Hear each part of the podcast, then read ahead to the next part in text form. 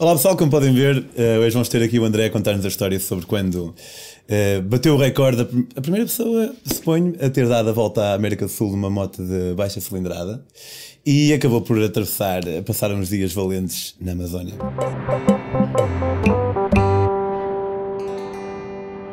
Olá André, bem-vindo. Olá Pedro. O que é que te levou a ter esta ideia de, de fazer? Quantos quilómetros é que acabaste de fazer na América do Sul? 22.225 quilómetros. Ok. E passei por todos os países com, com via terrestre, que foram 11 países no total, em 120 dias. E, mas um dia acordaste e ah, se calhar vou dar uma volta à América do Sul de, de moto. Um bocadinho, não foi bem assim porque tudo tem o seu plano, mas um ano antes já estava a planear esta ideia maluca que foi sempre. Queria fazer uma viagem, então, sendo a América do Sul, que, que o mediatismo que tem de viagens de moto e até por eu ter, ter estado a ler o livro de Che Guevara, a ver o filme, sempre foi o que me inspirou mais. Quis ir eh, estudar para, para o Brasil no âmbito do meu mestrado em gestão empresarial. Estilo Erasmus. Estilo Erasmus, exatamente o mesmo, só que no Brasil e inscrevi-me. Até o principal sempre foi ter, uh, ter a oportunidade de, de ter um visto de, de, estudante e poder ter o CPF para poder ter a moto, adquirir CPF, a moto, que é... que é o documento fiscal brasileiro. Porque sem isso não poderia ter a moto e não poderia fazer esta viagem com uma moto brasileira. Ok, ok. Então, tu foste para o Brasil, Exato. foste estudar, compraste uma moto lá e porque já andavas de moto? Ou... Sim, eu já corro desde jovem, que sou piloto profissional de velocidade, então já tinha alguns patrocinadores. Saí daqui para o Brasil, lá tentei arranjar mais patrocinadores, o que pudesse. A marca da moto deu um apoio, marcas de, de acessórios de moto brasileiras deram o seu apoio principalmente porque eu desgracei o dinheiro todo nas festas brasileiras durante 4 meses. Ah, não me digas. Então já foi ali o então, orçamento. Foi logo um orçamento grande ali e tinha que arranjar mais algum para poder terminar isto, que o custo foi muito baixo até. Quanto é que foi? Podes dizer? Uh, eu também tive outras histórias que eu perdi o dinheiro todo na, na Colômbia, portanto eu nunca fiz exatamente um cálculo. Nem Andavas tenho... com dinheiro vivo? Andava com dinheiro vivo em dólares e andava com o cartão porque havia zonas, a Bolívia, por exemplo, eu não, não havia quase multibancos, as taxas eram enormíssimas, compensava muito mais ter dinheiro e havia zonas onde eu pensava que não existia multibanco sequer e eu tinha de cambiar direto, então era uma facilidade. Sim. Mas nunca cheguei a contar o dinheiro porque acho que, que não é assim tão, tão relevante. Aproveitei com pouco dinheiro, foi muito pouco, eu já não tinha grande dinheiro, com muito com a ajuda dos sul-americanos e dormia sempre em casa de motagem Ok, e como é que os conhecias? Através de grupos, WhatsApp? Porque ou... no Brasil, eh, quando eu, te, quando eu coloquei o projeto à marca que iria realizar este, este projeto, esta aventura, eles colocaram notícias no Brasil todo, na América do Sul.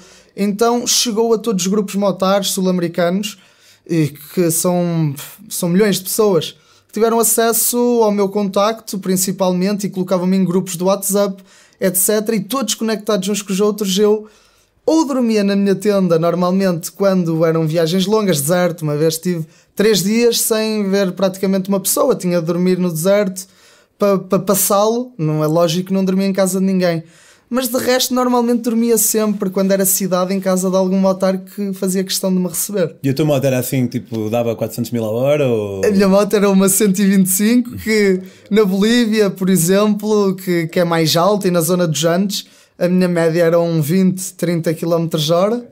Uau, isso era quase como. Eu fiz uma viagem de bicicleta, como sabes, e em, algumas, em algumas partes então era quase como se tivesse bicicleta. Claro, quando era em altitude. Se fosse uma altitude mais baixa, assim, uma estrada mais plana, a minha média seria em volta dos 50, 60 km hora, a ter sido a melhor média que eu fiz, porque era muito peso, levava malas. A moto era uma moto que nem motor de arranque tinha, tinha um Kicks, tinha, não tinha travões de disco, era o mais básico que existia. Não, uh, pá, vais ter que me elucidar aqui, não ter motor de arranque quer dizer que tinha que arrancar uh, com, o pé. com o pé. Tinha que ser com o pé, okay. tem uma pecinha metálica que, dás, que se chama Kicks, que dás ao Kicks. Okay, dá não kicks. tinha motor de arranque elétrico, não okay, tinha de ser. Kicks. Então saíste do Brasil saí do Brasil. E depois, quando, quando chegaste à Amazónia, foi quando estavas a fechar a volta? Ou foi... foi, o primeiro foi Paraguai, Uruguai, uh, Argentina, Chile, e aí entrei para a Bolívia, até pelo, pelo deserto do Atacama, foi em direção ao, ao Salar do Uyuni,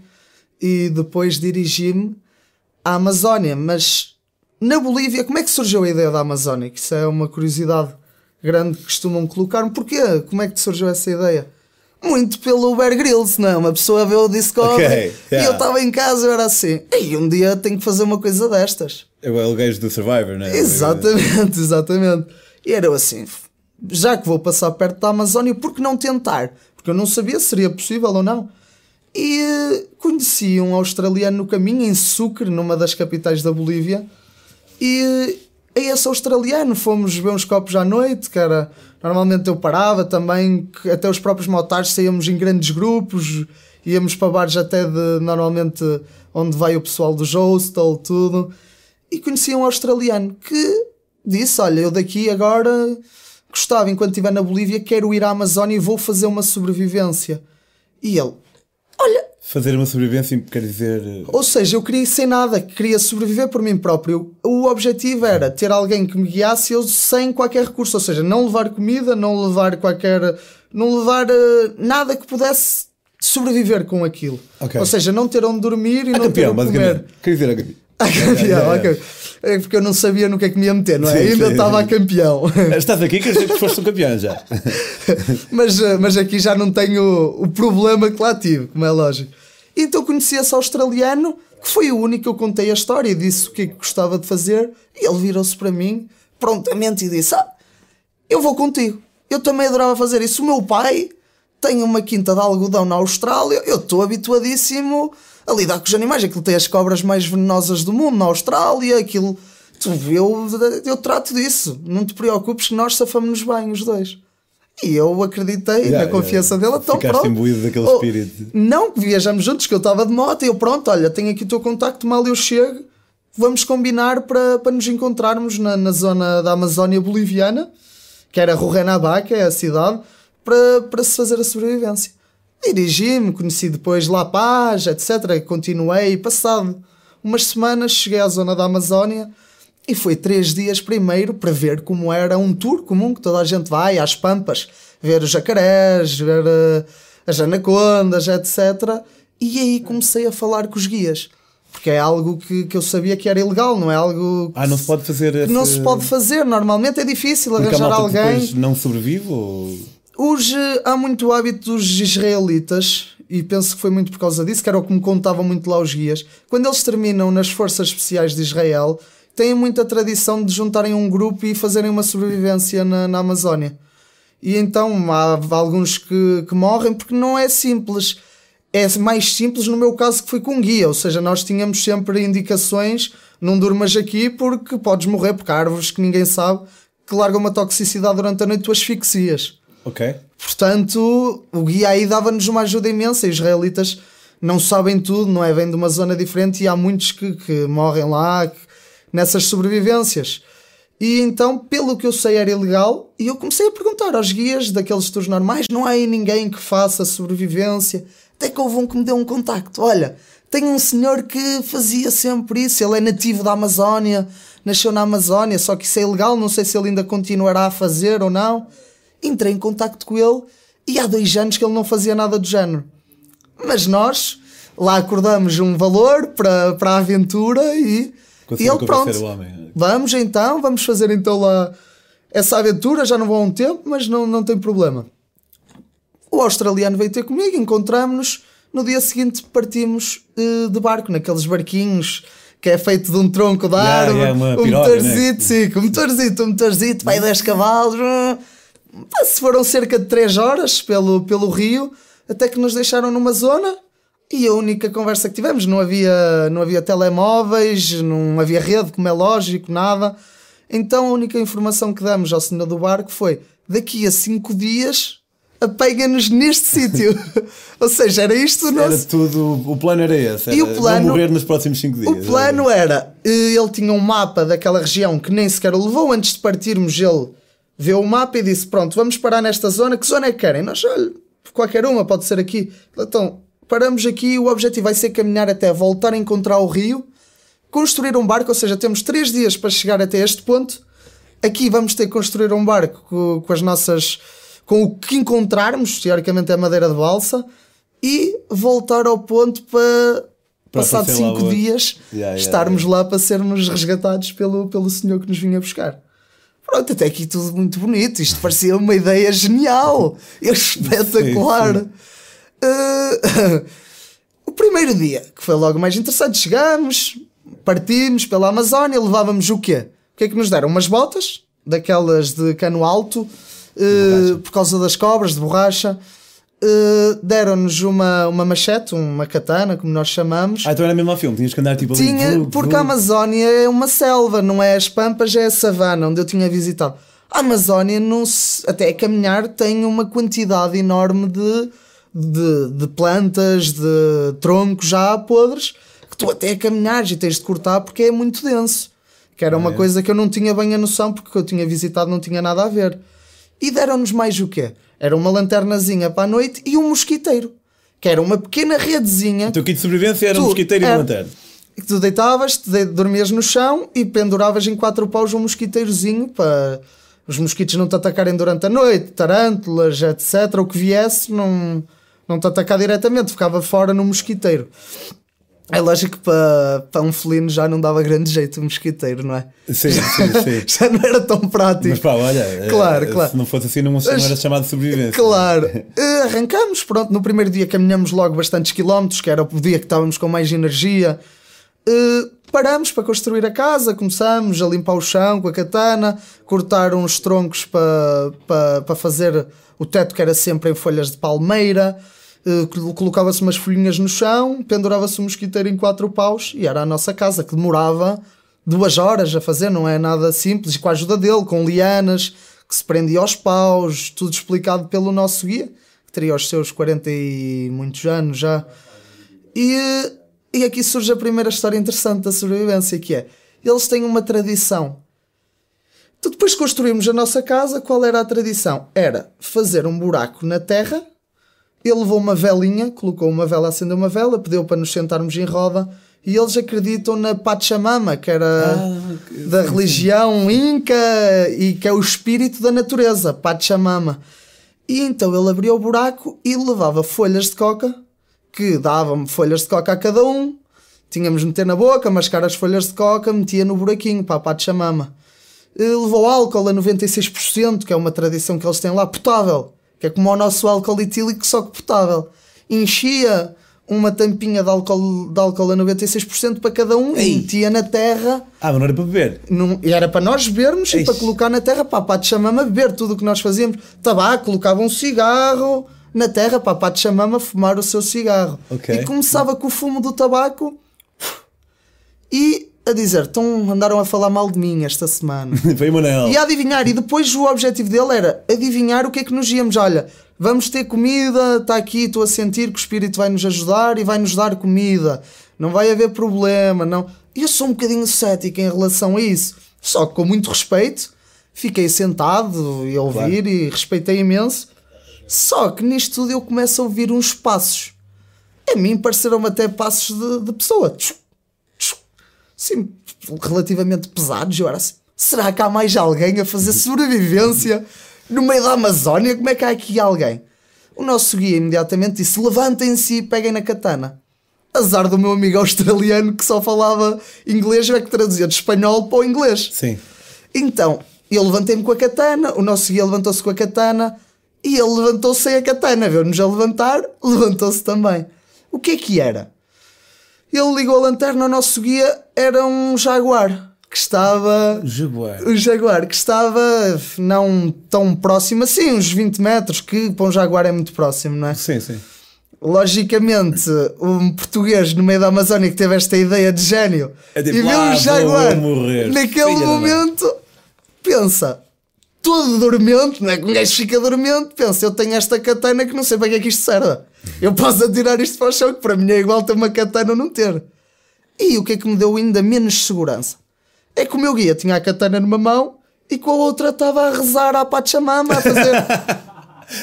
Aí eu comecei assim, pronto, já grande aventura. O meu guia se está assim, o que é que me vai acontecer a mim que não sei o que é que é de fazer É, com é. isto? Isso é como quando um gajo está tipo num avião e há turbulência e tipo, nós olhamos sempre ao hospedeiro de bordo. Se eles fazem cara má, é tipo, "Ih, isto é Se grave." imagina que vejo o hospedeiro de bordo a rezar. Tu aí vais perceber, isto está mesmo Isto mal. está mal, Se yeah. ele é nativo daqui, está a rezar, o que é que eu vou fazer? Pronto, aí eu assustei-me bastante, não é como é lógico, só que o Jaguar com a luz da lanterna começou a rosnar, só que muito simples, ele ficou também assustado e já vou explicar a seguir porquê. Virou para trás e com a sua calma seguiu para o lado que tinha vindo. Incrível. E eu depois perguntei ao guia, isto é normal? E ele, ah, ver um jaguar é raríssimo aqui. Não é, não é comum que eles nem sequer se aproximam. Mas não costuma atacar. Se for uma pessoa ainda existe um risco de ataque, mas sendo mais que duas pessoas, eles têm medo. Duas, três pessoas Sim. já têm o medo que nós tínhamos dele. Só quem não sabe, não Claro, é? claro, fogo estás a ver um jaguar, mano. E- Tipo, ok, já foi. Claro. Pronto, logo aí começou bem. O, o australiano já não se calava com aquilo. Todos os dias falava aí o jaguar. Já dizia que era um animal, tinha três vezes o tamanho que ele tinha, não é? Yeah. Ele, o jaguar era assim, opa, não era assim tão grande, era um jaguar, mas, mas não era. Eu lembro-me, vejo. E então seguimos no dia, no dia seguinte. Nesse dia não conseguimos comer nada. A única coisa que comemos foi isso pela. Mas desculpa, vocês mas que pescavam? Aí ou- é que vem. Nós era tudo o que fosse necessário. A única coisa que o guia levou foi uma linha que teríamos de pescar à mão. Se fôssemos pescar nesta zona, não havia, não estávamos nem perto do rio. Tínhamos acabado de sair do rio, só chegávamos ao rio mais tarde, teoricamente, no segundo, terceiro dia, é que estaríamos próximos do rio. E então neste dia fizemos, eh, fizemos isto tudo, mas não tínhamos comida ainda. Então, seguimos, fomos dormir, uma fome desgraçada, só com álcool a 96% e folhas de coca, não é? Não alimenta muito. A não. sorte é que as folhas de coca é incrível, tiram a fome. É, o efeito dá- das dá- folhas de coca dá dá, energia. Não, não tem nada a ver com a cocaína. Hum, Cocaína é preciso quilos de folhas de coca, é totalmente legal naqueles países. E as folhas de coca o que é que fazem? Tiram os mineiros na Bolívia, só trabalham com folhas de coca, lá dentro não podem comer folhas de coca e álcool a 96%. Tradição. O que é que dá? Energia, como o café, e tira a fome enquanto mascas as folhas, colocas assim 200 folhas normalmente na bochecha e com a saliva é absorvido aquela seiva e dá-te energia, tira-te a fome, tira-te a sede, ou seja, mantém-te ativo sem comer. Ok. É uma coisa incrível que nos ajudou bastante Enga- nesse. Engana-te um bocadinho. é? Engana, engana. Mas é incrível aquilo. Mas nada, não é nada, não sentes nada, simplesmente. Sim, sim, sim. E então, se- fomos dormir, uma fome desgraçada. No dia seguinte arrancamos e eu a pensar: pronto, isto há de ser mais fácil hoje caçar. Só que não é. Uma pessoa vê os macacos a passarem por cima. Só que eles passam rápido. Uma pessoa, como é que, que apanha um macaco ou o que quer que seja para Ah, comer? mas era uma, era uma possibilidade então, com o macaco, por exemplo. Se- Era o que fosse, o que fosse, nós estávamos ali, uma sobrevivência. o que é que eu acabei por comer? 35, 35 horas de, de jejum desde o início da aventura. A única solução era larvas, foi a única coisa que nós encontramos. Nice. Eu até tenho um vídeo disso. Que foi, partíamos os cocos, uns coquinhos podres, que na altura que fomos, não era altura de frutas, não havia frutas na Amazônia. Não se pode comer ervas, como as pessoas me dizem. Então, era, partia-se os cocos, tirava-se larvas eh, brancas que, que estavam dentro dos cocos e comíamos diretamente. E sabia. Sabia, eu vou ser sincero, eh, não é assim tão mau. É mau a textura, aquilo quando rebenta, pff, é horrível. Só que o sabor é coco. É coco, não é um coco em muito bom estado, mas, mas salva coco, salva coco. E térmitas, que é a cena, o sabor mais incrível, que era apanhávamos termitasitas, comíamos, que sabe a mentol, incrivelmente. Ok, termitas são aquelas formigas bastante grandes, não São, não são muito grandes, são térmitas, são as formigas da madeira, comem madeira. Sim, sim, E aquilo sim. sabe a mentol. Pronto, e conseguimos comer umas larvasitas, umas térmitas e conseguimos pescar umas piranhitas pequenininhas que comi uma, comi uma piranha cada um e toca a seguir viagem, fazer a casa, seguir, seguir. No dia a seguir, outra fome desgraçada e passamos mais, depois de termos comido essa refeição, mais 24 horas sem comer. Ih, era mesmo de longe a longe, então, estou a ver. Era porque, por exemplo, eu encontrei uma galinha. A Sério? Yeah, na Amazónia há galinhas. Umas galinhas próprias. Não, Sim, sim. Porque vivem na Amazónia. É a única.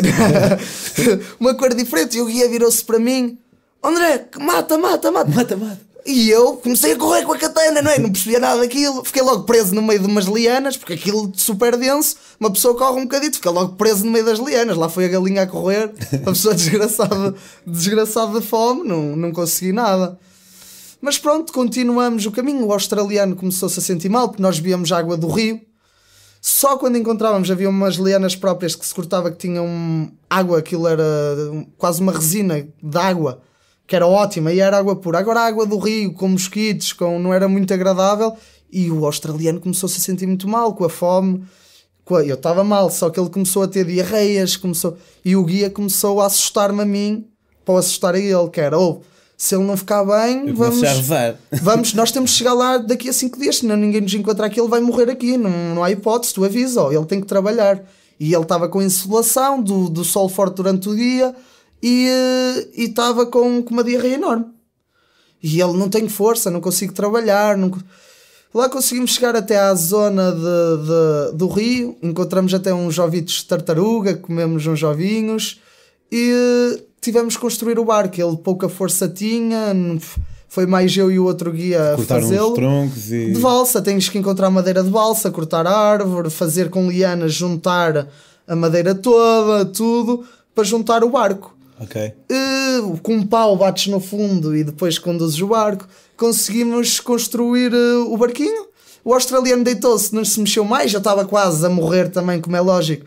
Que a fome, mas não tem noção, não é dor de estômago, é falta de energia. Nunca sei, tinha sentido sei, isso. Sei. Já passei por algo parecido. é, é falta de uma pessoa, parece que não sente nada, nem é que sinta fome de comer, é falta de energia. E, por sorte, nesse dia consegui pescar um peixe que tinha aproximadamente 3 quilos. Uau! Então já deu para comermos qualquer coisa, metemos na fogueira, incrível, foi algo. Aquele peixe foi a melhor coisa que me soube na vida. o australiano também, o nosso guia dava ervas próprias que tinha, que ele dizia que eram medicinais da Amazónia, porque segundo ele, na Amazónia, tudo, tu és mordido por uma cobra e há a solução na própria Amazónia. Ok.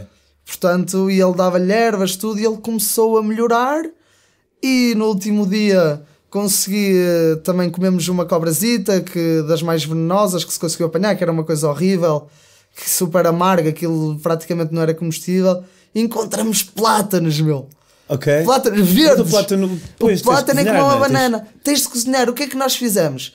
Aquilo, nós, como não tínhamos exatamente onde cozinhar, era com folhas, há umas folhas próprias que nós, com as cinzas da fogueira que fazíamos à noite, colocávamos a folha, cortávamos o plátano, fechávamos a folha, metíamos lá dentro e com a própria resina aquilo cozinhava e dava para nós comermos. Então no último dia conseguimos, conseguimos comer uh, essa, esses plátanos e chegamos a tempo. O australiano provavelmente nunca há de querer saber mais da, da Amazónia. Isto foi das coisas. Morrendo, é? Foi das coisas mais perigosas, claro, porque no, a meio foi aquela dúvida: será que ele vai aguentar? Se ele ficasse mal, nós também provavelmente não conseguiríamos chegar a tempo, etc. Se não chegássemos a tempo, como é que era? Aquela dúvida toda e a fome, aquilo. Hoje em dia é uma história interessante de se contar, mas na altura uma pessoa. Epá, isso acabam por ser muitas vezes as melhores histórias. São aquelas que, por exemplo, eu acho que nós nunca nos devemos meter em trabalhos de, de propósito. Tipo, claro. Yeah, vou ver se morro. Não, isso é um bocado. Agora, uh, metermos em situações que não controlamos perfeitamente, muitas vezes quando elas estão a acontecer, tipo, é super mal, mas quando já passaram, acaba por ser uma história fixe, através da qual até nós muitas vezes crescemos um bocado, né? Porque tu conheces-te em situações de desespero, acabas por conhecer-te um bocado, né? Muito uma mais. Situação, uma parte tua que tu não conhecias eh, bem, acho eu. Muitos, adquires muito soft skill, tudo. Eu, neste momento, até em termos de, de construção, pá, tudo. Uma pessoa ver como é que se amarra com uma liana, como é que se constrói uma casa. Algum dia imaginava como é que eu conseguiria sobreviver. Ainda não o sei, mas já sei mais qualquer coisa. Yeah. E a cena de Jaguar, aquele perigo só, só uma situação que eu tive tanto perigo pá, na viagem. Que foi uma colombiana de olhos verdes que eu conheci, pá. Só que esta aqui ao menos não envolveu análise, já está a aventura na Amazónia. Não, não era, foi mais era, positiva. Não era preciso uma katana. Muito bem, olha, obrigado meu pela, pela tua história, sem dúvida bastante peculiar e, e muito porreira. Relembra só aí aos nossos espectadores onde é que eles podem encontrar no Instagram. Pronto, isto foi uma, porque isto é pouco tempo, das claro. muitas histórias e aventuras que houve. E o meu Instagram é Volta América de Moto, tudo junto. e virá outra aventura agora, provavelmente Yeah. em 2020, ainda mais ambiciosa. Muito fixe. Portanto, Fiquem- acompanhem. Fiquem atentos. Pá, obrigado. E eh, quanto a nós, até para a semana. E aí em casa já sabem, enviar mensagem para a minha página do Facebook, Pedro on the Road e do Instagram também. Eh, portanto, não só podem conhecer as minhas próprias aventuras, como também podem mandar uma mensagem caso tenham algo que queiram partilhar. Até para a semana.